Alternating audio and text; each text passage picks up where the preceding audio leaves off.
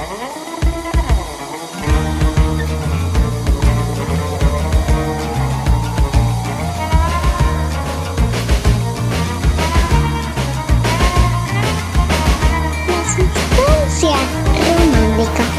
Ahora te lo digo en versos y luego te lo explico en versos. Número uno te lo dicto en versos y luego te lo explico en versos.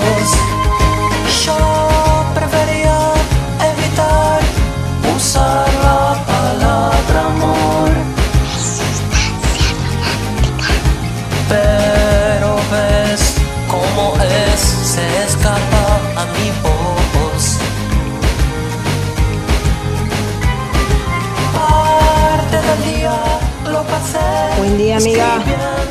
Che, hagamos, eh, Quinta-feira na, na noite eh, el podcast.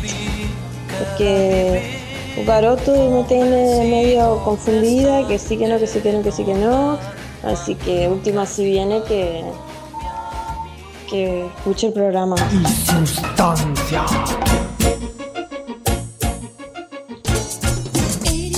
Estoy en Salvador de Bahía, año uno de la pandemia, sin tener contacto personal con in-game hace más o menos dos meses, tres meses.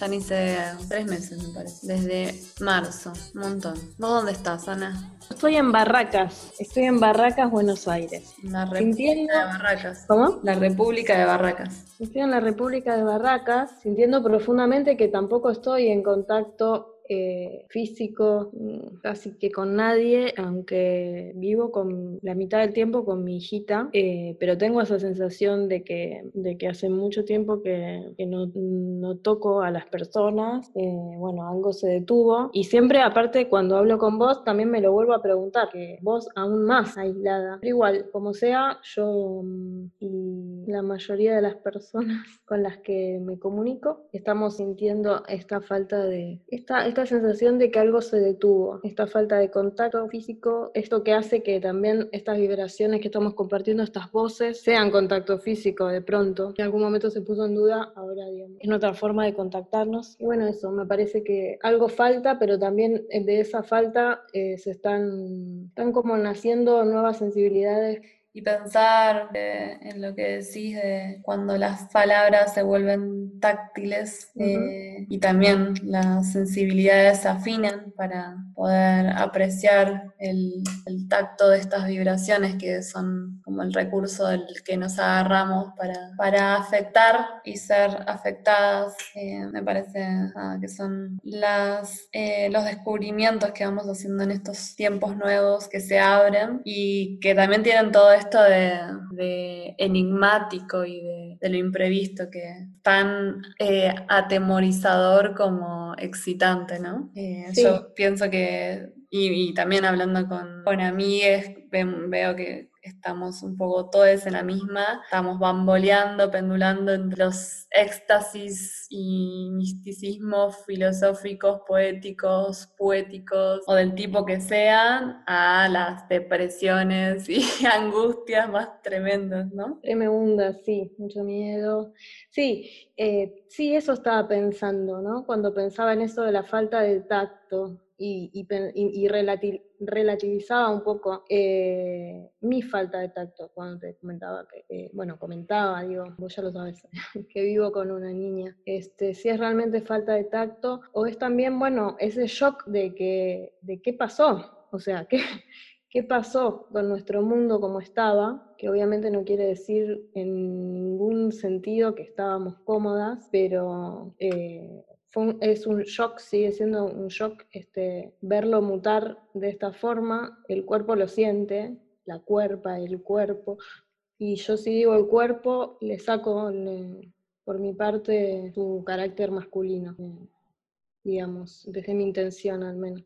Eh, pero bueno, decía que que eso, que, que algo se desplomó, estamos como, ah, yo, yo me siento como medio en shock de sentidos, y eso sí, genera mucha angustia, a veces este, mucho eh, terror, miedo, eh, locura, fantasmas, etcétera, y creatividad.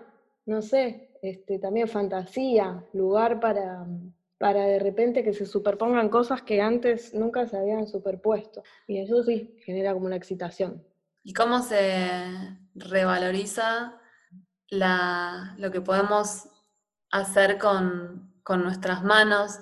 Veo muchas personas cocinando, plantando en sus casas, dibujando, como creo que también eh, la, creatividad y pensarlo, digamos, en como también, bueno, en qué contextos nos, distintos y singulares eh, nos agarra la pandemia en distintas latitudes, ¿no? Y condiciones materiales, claramente, y siempre hay que nombrarlo, decirlo. No es lo mismo atravesar una pandemia en un departamento con determinadas comodidades que, en una casa compartida con muchas familias en la villa, que, eh, en un country, que bueno, e infinidad, etcétera. No es lo mismo atravesar la pandemia siendo mujer, siendo trans, siendo pibe, siendo niña.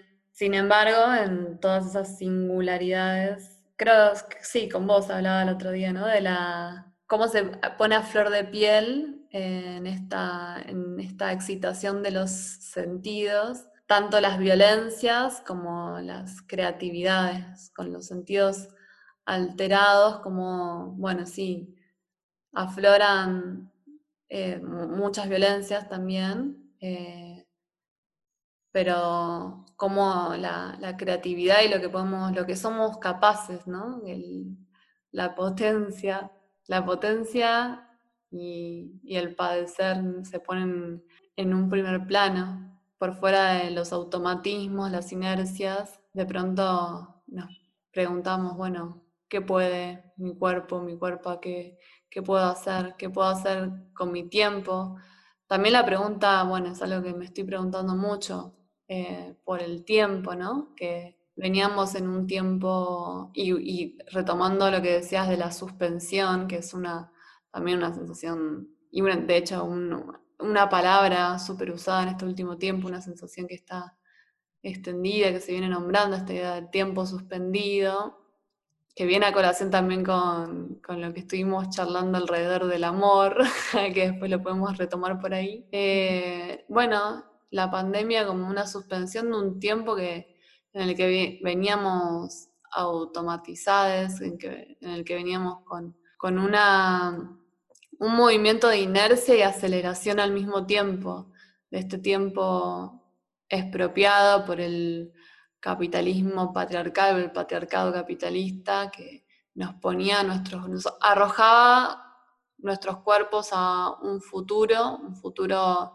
en el que estamos ya, siempre ya adeudades, siempre ya explotadas de antemano, eh, precarizadas, ¿no? Y de manera acelerada, un tiempo que, no nos pertenecía, que nos ponía muy lejos de, cualquier tipo de posibilidad de presentificarnos, de, de, habitar nuestra existencia, nuestra duración, no, bueno, estábamos arrojadas a, un futuro eh, que tampoco nos, pertenecía. Y bueno, ahí todas las sensaciones de, ansiedad, de, falta de conexión con lo que nos rodea, de desensibilización también, ¿no? Porque bueno, si, no estamos acá, si no estamos con nosotros, dónde estamos, no importa dónde estamos, ¿no?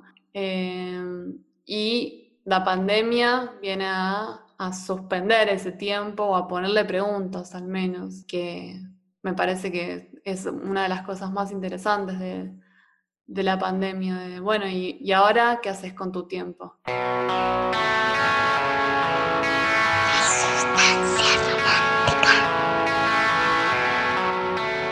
Que no debía ser tan complejo, me decías. ¿Y por qué no? ¿Por qué debería ser fácil dar con aquello que esperábamos ya de niños en el jardín del fondo de la casa, sin saber que se trataba de una espera, esa curiosidad honda y atenta a cada ruido de la siesta, a una rama que se agrieta en el calor, al paso de sombra de un lagarto en la humedad de las paredes. ¿Por qué hemos olvidado. Si lo que sí sabíamos entonces es que es difícil cierta clase de belleza, dar con ella, estar despiertos cuando cruza por delante de nosotros, no para atraparla, sino para quedarnos a vivir en la estela que deja.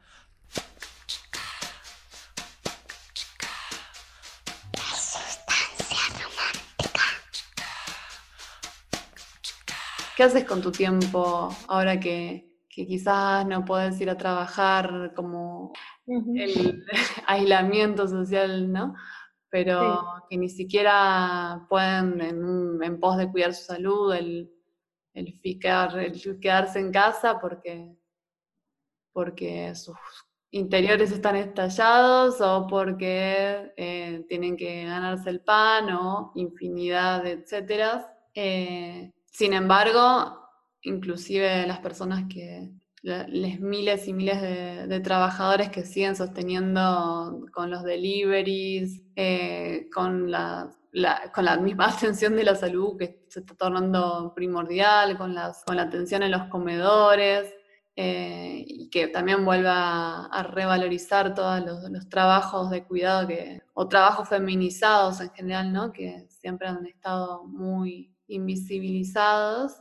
Eh, sin embargo, sus rutinas también claramente han, han, sido modificadas y esa pregunta por, bueno, ¿y ahora qué con mi tiempo? está presente, me parece que es bastante transversal. Totalmente, y, y aparte me impresiona mucho pensar que esa desaceleración, porque ya vamos, hace, ya no sé, este, acá cuántos días de, de aislamiento, como 70, pero la sensación de desesperación de ¿y ahora qué hago?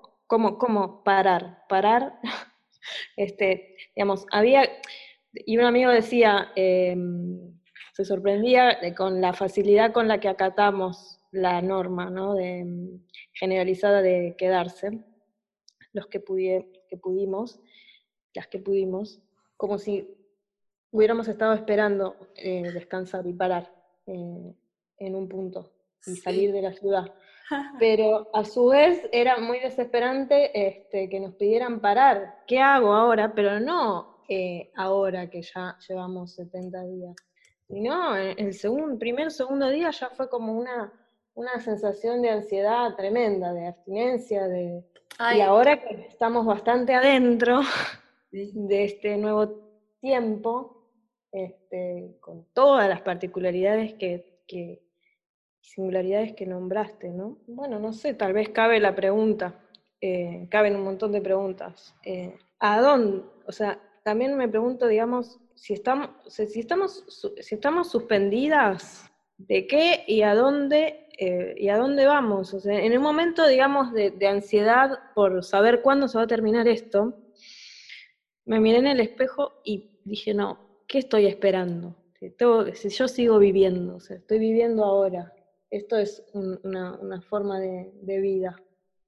Entonces, sí, que me parece súper pertinente para volver a retomar eh, después cuando, cuando nos adentremos en el tema del amor. ¿Qué se espera? ¿A dónde se va? Si, si hay lugar para, para pensar una vida que habite en el momento presente.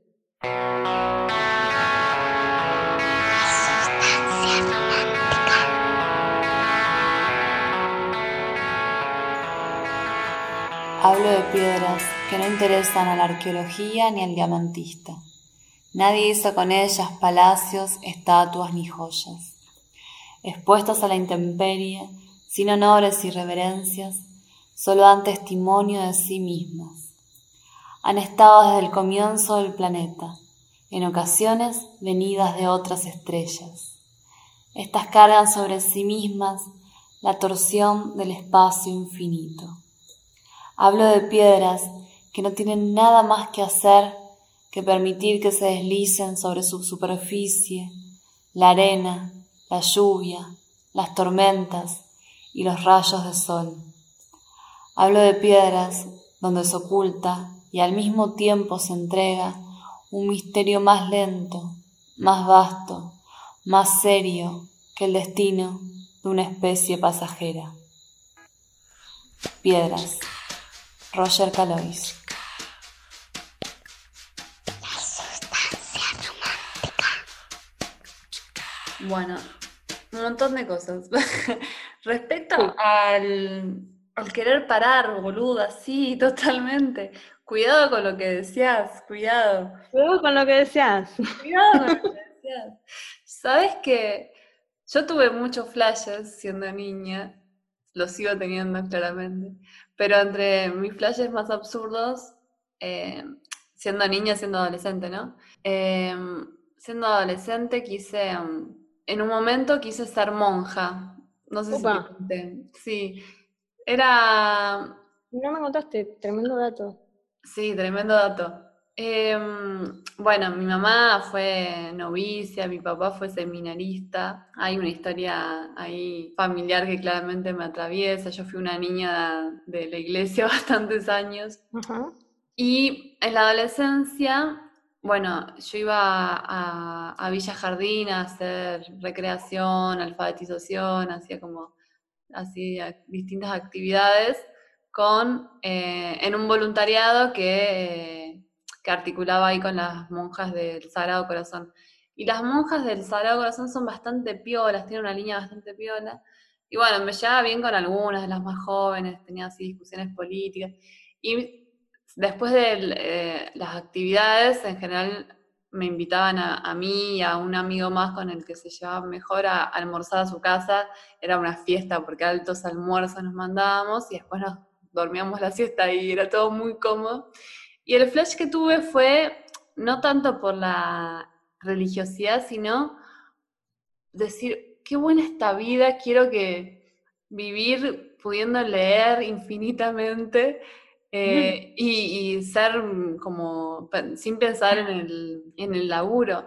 Y así en el, el, mismo flash, sobre todo por el pensar como, bueno, revivir aislada de la sociedad y teniendo el tiempo infinito para, para leer eh, sin que sea una paria social.